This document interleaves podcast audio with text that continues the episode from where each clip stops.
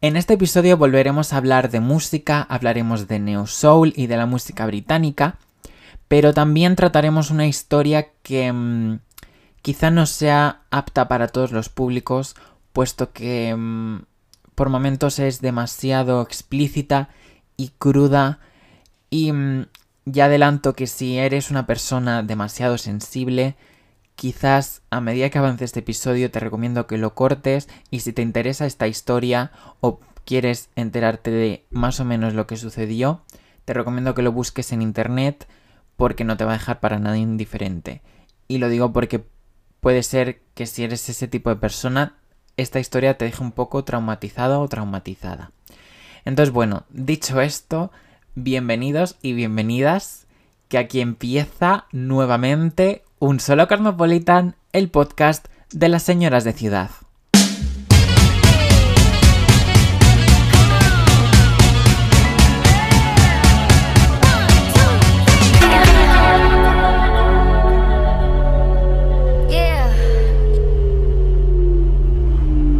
Bueno, imagino y deduzco que por el nombre de este episodio ya sabréis que del artista que vamos a hablar es Daffy.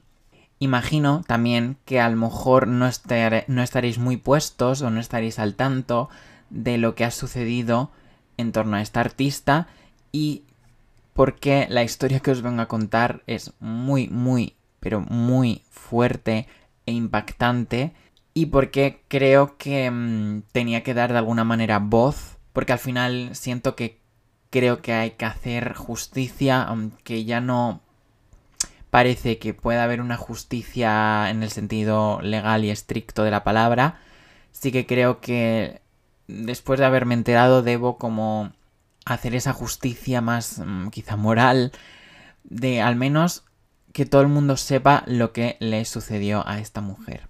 Entonces, bueno, si os parece, y ya que ya sabréis que Duffy pues fue un artista bastante importante no hace tantos años, pues podemos volvernos, un poco nostálgicos y hablar un poco primero de la historia de ella y también un poco del panorama musical de aquellos años. Y entonces, bueno, Duffy no es el nombre real, sino que es el seudónimo de una mujer llamada Amy Ann Duffy, nacida el 23 de junio de 1984. O sea que haciendo cálculos, ahora mismo tendría en torno a los 37 años, si no he sumado mal. Dicho esto, pese a que sea una artista británica, nació en Gales, que sigue perteneciendo al Reino Unido. Pero es interesante puesto que al final el galés es su lengua materna y el inglés en este sentido sería como su segunda lengua. Nació concretamente en Wynette, que está situado al noroeste de Gales. Así por lo que he investigado, no parece que afortunadamente haya tenido una infancia traumática, pero sí que sus padres cuando se separaron hicieron que su adolescencia, o sobre todo preadolescencia, supusiese un traslado constante del sur al norte de Gales. Eh, ella tuvo que irse con su madre y sus hermanas al suroeste de Gales. Y es cierto que luego ya a los 15 años regresa al noroeste de, de, Gales, a la localidad de Nefin, no sé cómo se pronunciará, y ahí es cuando comienza ya lo que podría denominarse su carrera musical, pero en un sentido primero más amateur. Es en esos años cuando ya esa joven empieza a interesarse por la música, empieza a rodearse de artistas, a participar en diversas bandas eh, locales pues de jazz y demás, porque se da cuenta también de que tiene una voz muy particular, una voz muy potente, además muy nasal, que según eh, he leído, al parecer, y según ella ha explicado, esa voz nasal que tiene tan particular se debe a que pues le pegaron un puñetazo cuando era niña y le rompieron lo que vino a ser el tabique nasal. Entonces pues se le quedó pues una voz bastante eh, diferente y bastante única. Lo que quizá hizo que en el año 2003, que fue cuando un poco se empieza ya a acercar al éxito un poco más eh, hacia el público general, Eh, en 2003 participa en un programa que se llama Wow Factor, que al parecer es la versión galesa de Pop Idol y quedó además en segundo lugar. Entonces ya a partir de ahí pues empieza un poco a moverse, a, estudiar en la universidad estudios relacionados con la música, se muda a Inglaterra, etc, etc. Entonces ya ahí empieza a hacer como sus primeros pinitos musicales, grabó tres EPs concretamente. Y, mm, y entonces ya nos tendríamos que esperar a 2007 que ya es cuando firma por fin su primer contrato discográfico con un gran sello que es AM Records. Dicho esto, que es como un poco la introducción más personal de la vida de esta mujer, em, si os parece podemos hablar un poco del género musical en el que ella un poco se desenvuelve, que es el género del neo soul. ¿Qué es el neo soul? Pues bueno, el neo soul es un estilo musical que surgió en la década de los 90 y que partiendo del género del RB contemporáneo y del jazz sobre todo, mm, recoge también influencias y al final termina rindiendo un homenaje al género del soul más clásico de los años 60 y 70.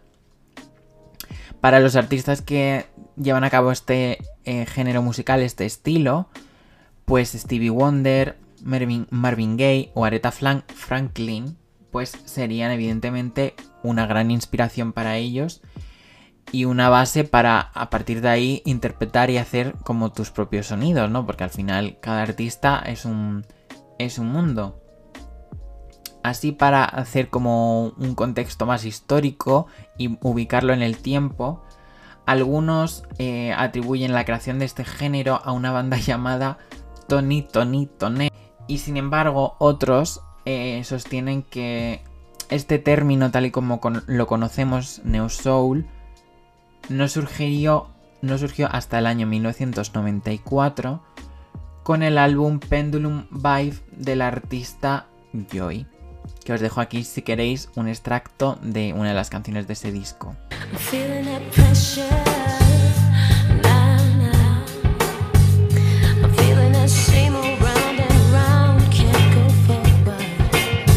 En esa misma década, además, ya empieza a haber mm, diversos artistas que pues tocan este género y el que se considera como el primer gran éxito del neo soul corresponde al artista Lauren, Hill con su álbum The Miseducation of Lauren Hill. Y aquí también os voy a dejar un extracto para que disfrutéis de, de este gran estilo musical.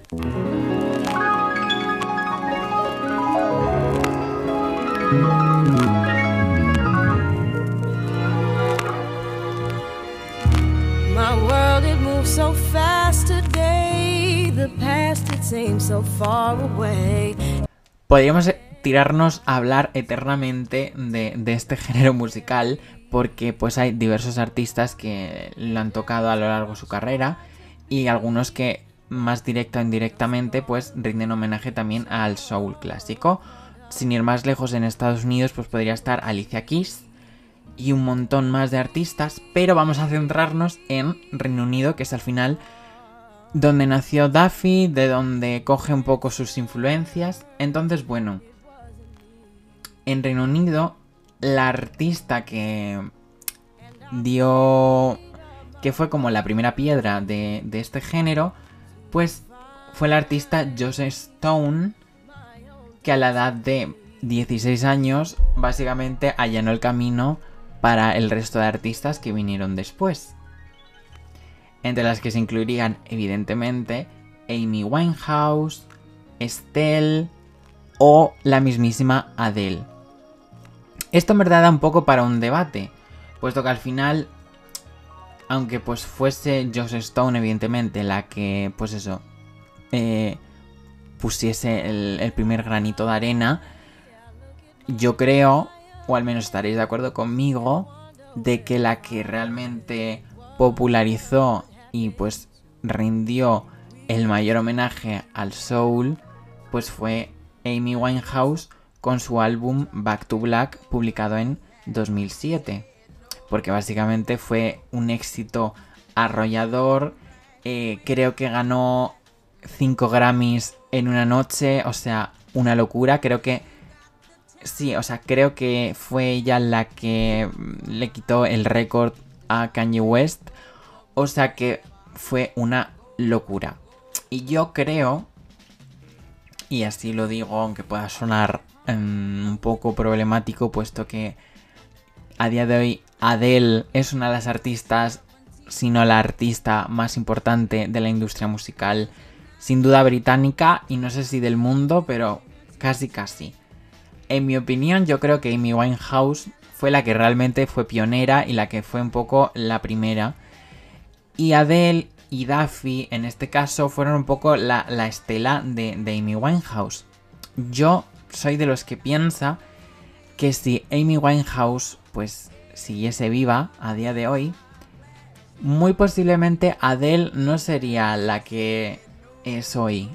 O sea, no tendría la posición que tiene actualmente dentro de la industria, puesto que yo creo que o sea, no estoy diciendo que Adele se aprovechase, sino que simplemente por circunstancias, Amy Winehouse dejó un gran vacío dentro de, la música del jazz, del soul, y Adele un poco mm, recogió ese testigo y a fin de cuentas yo creo que a, la, industria británica le interesaba un poco eh, exportar esa gran voz, esa gran artista y a falta de Amy yo creo que Adele un poco ocupó su lugar. Y en este sentido, yo creo que Daffy se quedó un poco a medio camino. No me malinterpretéis, o sea, Daffy es una gran artista, tiene una voz increíble, además con esto de la historia que os vengo a contar después, he investigado un poco más eh, sobre su música, sobre otras canciones quizá no tan conocidas, y yo creo que Daffy tiene cosas muy, muy, muy, muy interesantes. Pero yo creo que eso, que al final Adele terminó ocupando ese lugar que dejó Amy. Y Duffy mm, básicamente perdió el tirón que tenía. Y siguiendo ya hablando de Duffy, que es un poco el tema de este episodio. En 2008, concretamente el 3 de marzo, sacó su primer disco Rock Ferry, que fue el que básicamente la popularizó, la que hizo que ganase eh, el Grammy al mejor álbum pop vocal y también ganó diversos Brit Awards. Además vendió 7 millones de copias alrededor del mundo, que se dice pronto. Fue el cuarto álbum más vendido de ese año en todo el mundo. O sea, el éxito que tuvo con ese disco fue increíble. Evidentemente también un poco debido al gran éxito que tuvo la canción de Mercy, que aquí os voy a dejar para que disfrutéis.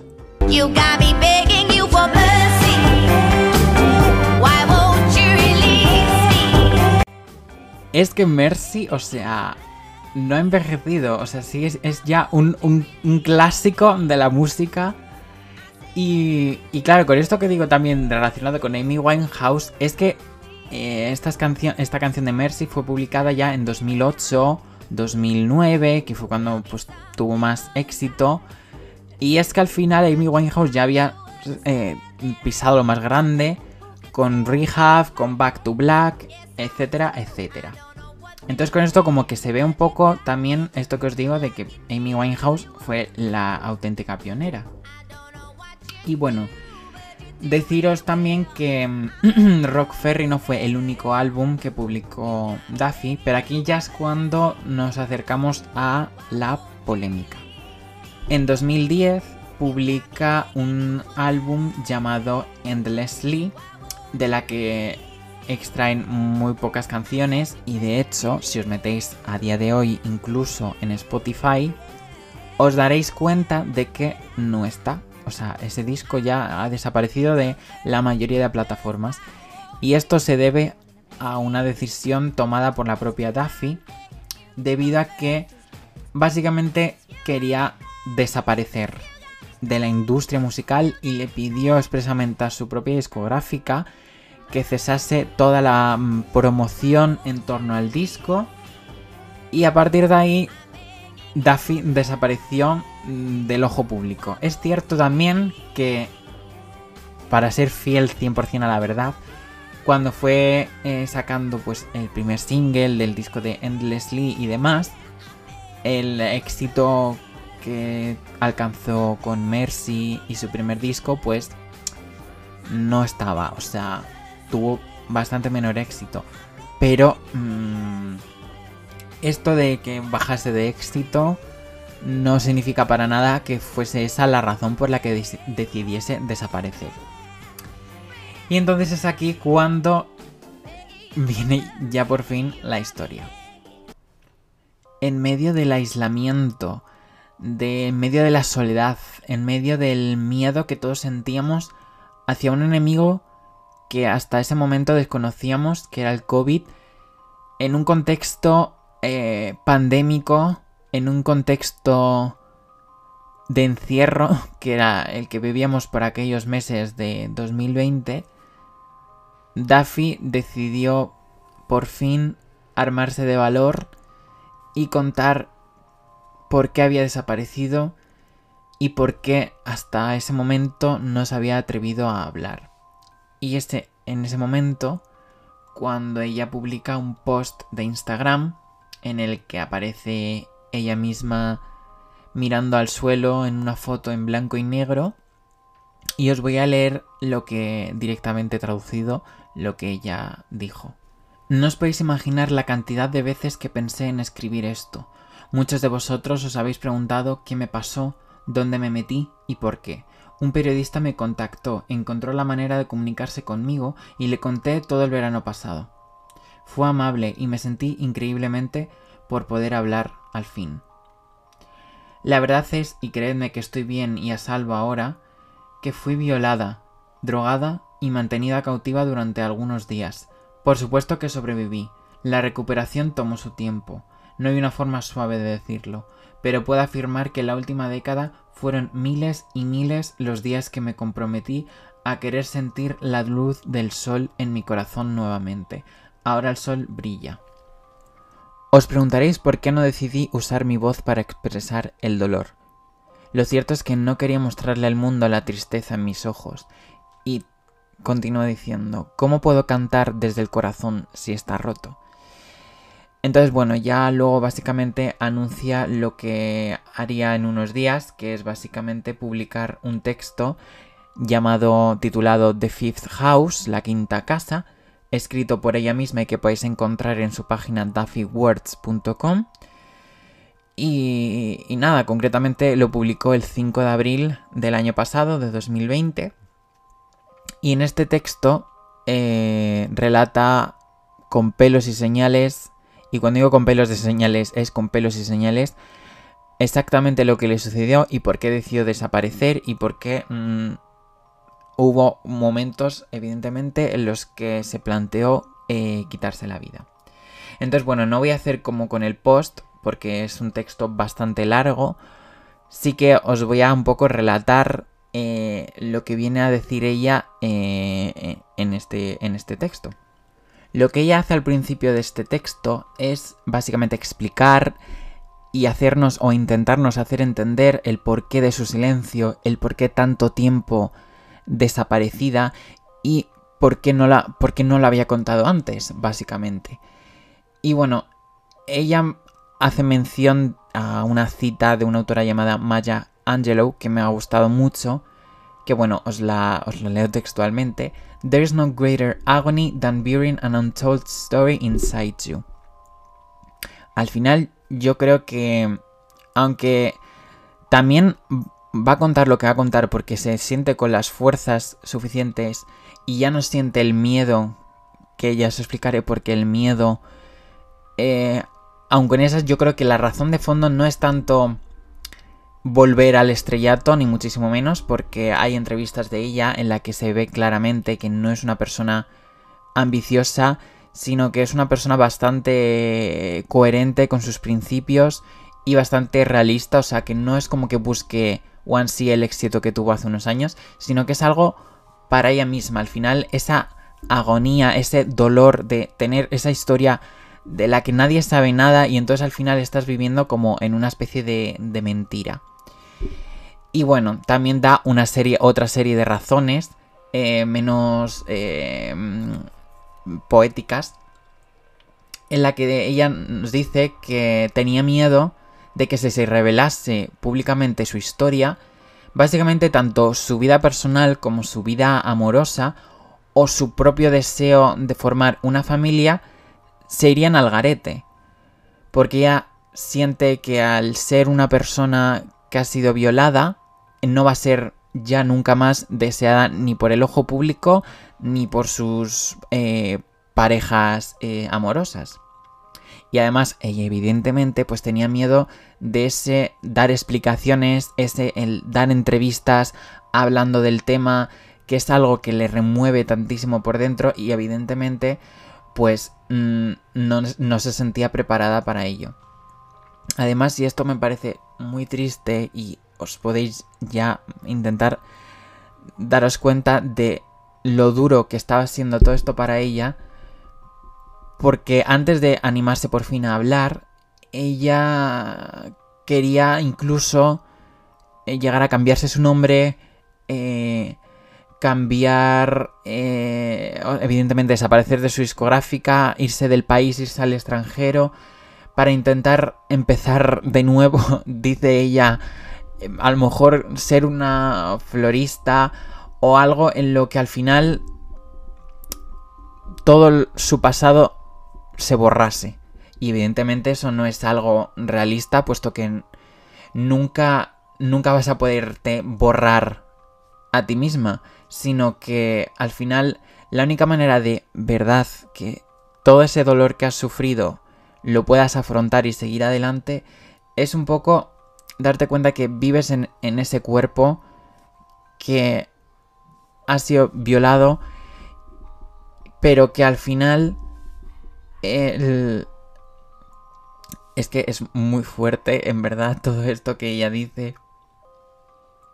Dice que, mm, que al final hay que tener un poco de fe en que poco a poco ese odio que ella sentía, y yo creo que a lo mejor todavía siente hacia todo su ser poco a poco se, se irá desapareciendo. Y una manera, un primer paso muy importante es ser honesto con, uno mismo o en, su caso ser honesta con ella misma.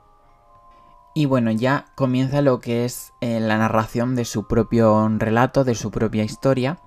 Y ella dice que esta historia comienza el día de su cumpleaños, justamente aproximadamente un año después del lanzamiento de su segundo álbum, el de Endlessly.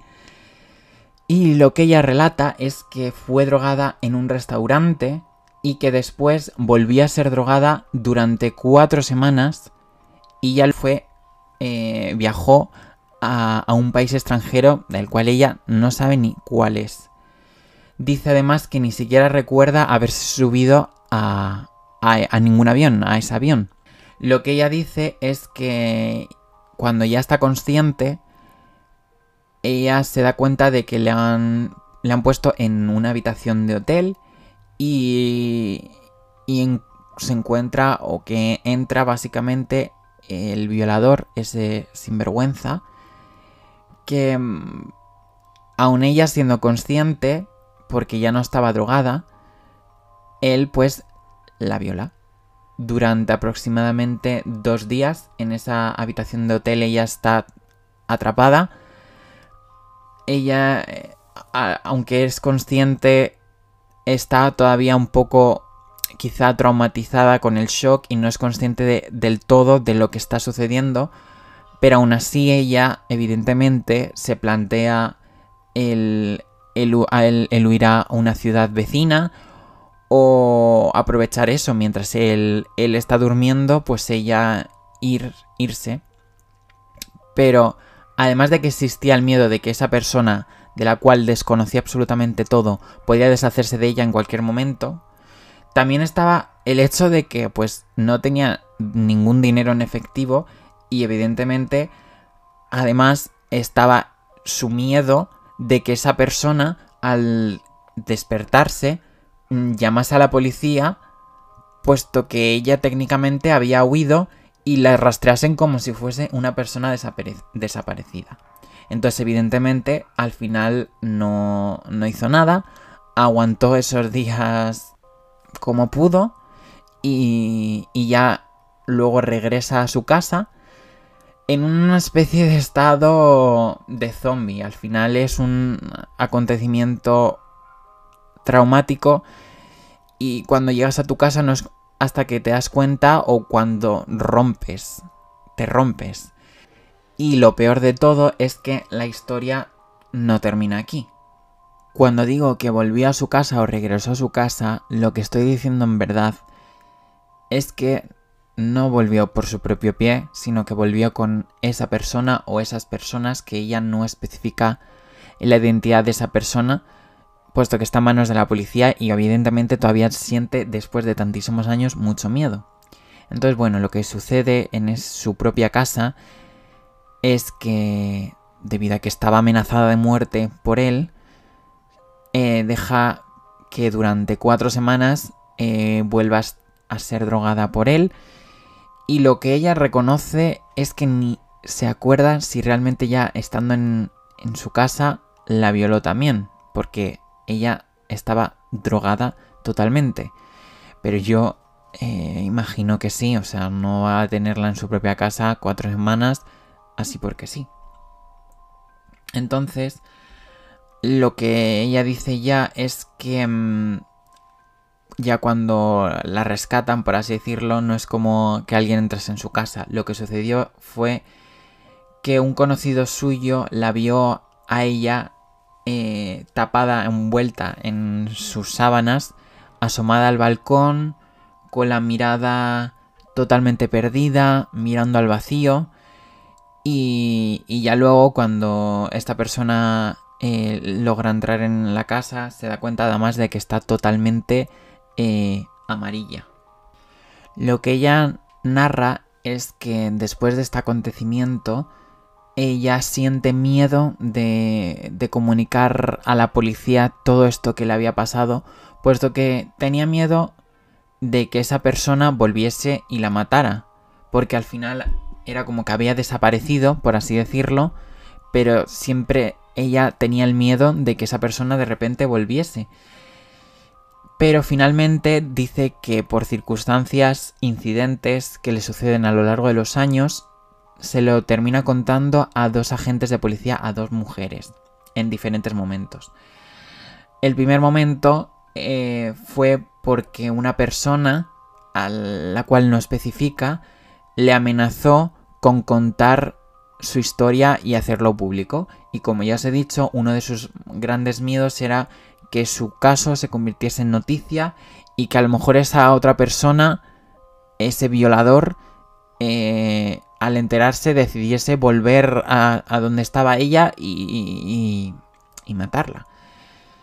Y el segundo momento fue cuando tres personas, tres hombres, trataron de entrar eh, en su casa. Entonces, eh, aprovechando este incidente, de alguna manera, también le contó a esta segunda agente de policía eh, su violación. Y entonces ya aquí es cuando aclara que la identidad de esa persona no va a ser sabida y dice que queda entre la policía o entre estos agentes y ella. Y bueno, ya lo que ella dice es que la primera persona a la que se anima finalmente a contar estos hechos no es ni un familiar ni un amigo, sino que se trata de su psicóloga. Daffy cuenta que, claro, después del shock, después de haber intentado mantener la calma como cualquier otra persona por pura supervivencia habría hecho, eh, le empezaron a surgir pensamientos eh, suicidas. Entonces, evidentemente, ella necesitaba ayuda, o sea, eso estaba claro porque tenía miedo. Dice ella que hasta la octava o novena sesión con esta psicóloga no logró ni siquiera mirarle a los ojos. Que no fue hasta la octava sesión en la que se dio cuenta de esos bonitos ojos azules que tenía su psicóloga.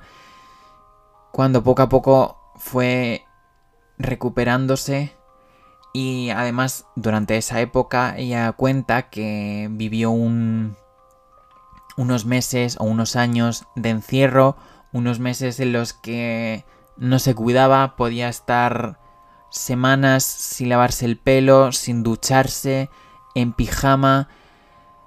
Eh, evidentemente tenía una depresión increíble, no lo dice específicamente, pero por la manera en la que cuenta cómo, cómo actuaba y cómo eso, evidentemente pues mm, es normal tener ese tipo de pensamientos depresivos después de haber vivido algo tan tan traumático y ella cuenta que es curioso que en el ostracismo y la soledad que ella vivió y lo siente casi paradójico que haya tenido que esperar a un momento como el que se está viviendo en ese momento de de un país encerrado como ella se sentía, para ella por fin mostrar o contar su historia. En cuanto a por qué no se lo contó a su familia, ella dice que... Por un lado, porque la familia que podía haberle ayudado o podría ayudarle estaba lejos. Y luego, otra de las razones es que ella dice que cuando sufres una violación, como es su caso, eh, te desconectas hasta, hasta tal punto de ti mismo que básicamente te convertías en, en otra persona. Y, y al final eh, esto también lo aplicaba a sus propias relaciones de pareja, que aunque pues eso, estaba en ese estado, evidentemente intentaba continuar con su vida. Y pues a lo largo de estos años pues ha tenido diversas relaciones y lo que ella cuenta es que a menudo esas relaciones lo que veían en ella eran la cover girl, la chica de la de las portadas, la artista, la famosa y lo que ella en verdad estaba sintiendo es que lo que no veían en ella era su realidad, que era una persona herida que además ya nada tenía que ver con la persona que alcanzó eh, ese éxito con Mercy. Y bueno, para explicar, entender el título de este texto, que si os acordáis, pues se llamaba The Fifth House, la quinta casa, ella dice que a lo largo de los tres primeros años, especialmente, ella sentía miedo. O sea, ella no se sentía segura. Ella pensaba que en cualquier momento esa persona que la mantuvo cautiva en su propia casa y que la violó, volvería en cualquier momento a terminar el trabajo y matarla. Entonces ella no se sentía segura, evidentemente. Entonces ella dice que, que se mudó cinco veces y que no fue hasta que llegó a esa quinta casa en la que finalmente encontró esa calma, esa estabilidad que tanto ansiaba, porque dice que, que no tenía esa era mucho más abierta que quizá el resto de apartamentos que había visto y se encontraba pues eso, eh, en calma. Pero como una persona que ha vivido un acontecimiento tan traumático, tan doloroso, logra finalmente encontrar esa paz o esa felicidad que alguien le ha arrebatado de una manera tan cruel, pues a lo largo del texto vemos como diferentes eh, puntos de vista o maneras de pensar de ella. Y a mí es algo que me impacta mucho eh, cuando pues conoces este tipo de casos de víctimas que han sufrido tanto, cómo logran recomponerse. Ella habla quizá primero de una perspectiva más religiosa, puesto que dice que al final todo ese daño, todo ese dolor, ese mal que esa otra persona le ha causado a ella, no es algo entre ella y él, sino que finalmente es algo entre esa persona y Dios. Es una manera de intentar un poco encontrarle un sentido de justicia, puesto que parece que no se está resolviendo o no se va a resolver nunca ese caso. Es algo terrorífico, realmente, que a una persona como Daffy, que parece que mm, son las personas que están más seguras, al menos yo así lo percibía, que una persona con con tanto poder o tanto dinero como tiene, o no sé si tendrá todavía, imagino que sí, pero una persona de su posición que aún así no haya podido ni siquiera protegerse lo más mínimo de todo eso y que aún así no haya justicia para ella, o sea, me parece muy fuerte y muy, muy terrorífico, porque es como, ¿qué, nos queda el resto? Porque evidentemente ella eh, hace mención también de, del apoyo que ha recibido por parte de la gente, de los miles y miles de mensajes y de historias que le han llegado, a los que solo con sus palabras intenta reconfortarles y decirles que realmente no están solos y que no tienen por qué sentirse avergonzados de, de aquello que han vivido. Y no sé, o sea, a mí este caso o esta historia me ha dejado bastante tocado, me parece algo bastante impactante eh, y que yo creo que no se le ha dado tanta voz eh, porque si no es de casualidad que encuentro un, hilo de Twitter no tengo ni idea de lo que esta mujer ha vivido y me parece que es algo de lo que se debe hablar eh, mucho más. Y bueno, ella dice también que solo dice, he atravesado o atravesé una experiencia profundamente inhumana y lo que ella dice es que solo la humanidad puede curarlo. Y, y bueno, quiero dejaros eh, con una canción que ha publicado eh, este último año bajo ningún sello discográfico. Y algo curioso que cuenta es que ni siquiera su propia discográfica se enteró realmente de por qué quería de repente desaparecer, porque ella eh, decidió que toda la promoción que había para el segundo álbum eh, terminase de repente, porque pues no se veía evidentemente capacitada y quería desaparecer, como ella ya ha explicado. Em, pues esta canción que se llama Something Beautiful pues eso, la publica por ella misma y mm, agradece a Joe Wiley, una persona pues que trabaja en la radio de la BBC, a la que evidentemente le agradece profundamente el que haya compartido y puesto su canción en la radio, pero que mm, aunque deja el mensaje en el aire, o sea, parece que puede ser que vuelva, yo creo que no está capacitada y yo creo que ni quiere volver a la música tal y como la conocimos. Y lo que dice ella es que si vuelve a sacar música, no va a tener para nada que ver la Daffy que hemos conocido con la Daffy de ahora. Igualmente, pues eso, yo creo que ahora se ha sentido liberada después de, de haber soltado toda, toda su historia. Mm, y no creo que tenga esa necesidad y además que, bueno, os puedo poner un extracto de una entrevista que dio en referencia al hecho de cuando una persona tiene un primer álbum tan exitoso, eh, el miedo al fracaso en el siguiente proyecto. Y os dejo un extracto de esa entrevista para los que sepáis inglés y vais a ver que al final ella ya desde un inicio no era una persona especialmente eh, ambiciosa y era un poco de de que las cosas tienen que pasar porque tienen que pasar. Entonces, no creo que vuelva o haya publicado esto en absoluto para volver a, al ojo público, sino que es algo que le nacía de dentro y que necesitaba eh, soltarlo. Y bueno, os voy a poner este extracto que os menciono. I don't really know what level of success I had, really. It's just a number, you know, 7 million or whatever it is. Sounds like heaps, and it is, but I feel as though I need to earn the respect if I'm going to get it correctly. I feel as though I need many years of making music. I need a catalogue of songs. I need people to look back over my career and commend it. Success means nothing until you look back over your life and say, I really think I did the best I could. So it's too early to tell whether I was successful, whether there's any pressure. I still feel like I'm establishing myself as somebody who hopefully will stay around. Y bueno, para ir cerrando ya y me voy despidiendo, os voy a dejar una canción suya llamada Something Beautiful, eh, que la lanzó este último año, que es la que os he hecho mención anteriormente.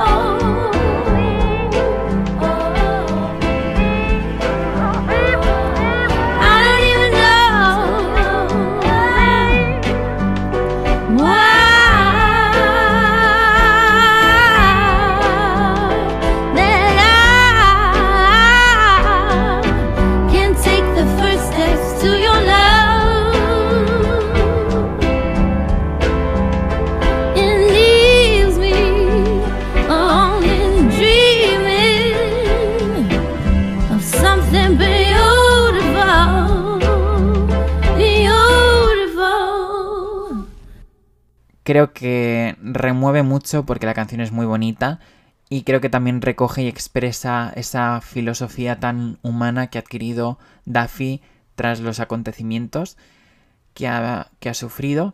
Y, nada, bueno, deciros que espero que os haya gustado este episodio. Eh, sé que ha sido un episodio bastante duro. Eh, pero eso, espero que os haya gustado. Y nada, con esto me despido hasta la próxima. 哎呀。